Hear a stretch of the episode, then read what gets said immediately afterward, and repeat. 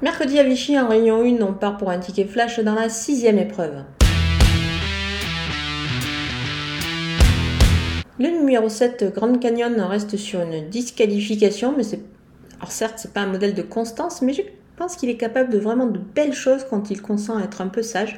Mathieu Abrivard a fait appel à Cédric Terry ici comme euh, dans le Quintet Plus pour driver son, son cheval. Je pense qu'il devrait s'en sortir avec le 7 derrière euh, l'autostart pour un couplet gagnant passé quand même pour se couvrir. Je vais l'associer au numéro 1, Igwen Delou, qui sera dérivé par Jean-Michel Bazir ici. Il a arrêté du numéro 1, donc il va partir tout en dedans. Je pense que évidemment le crack driver va pouvoir s'en sortir facilement. Il a sa chance et se montre très régulier.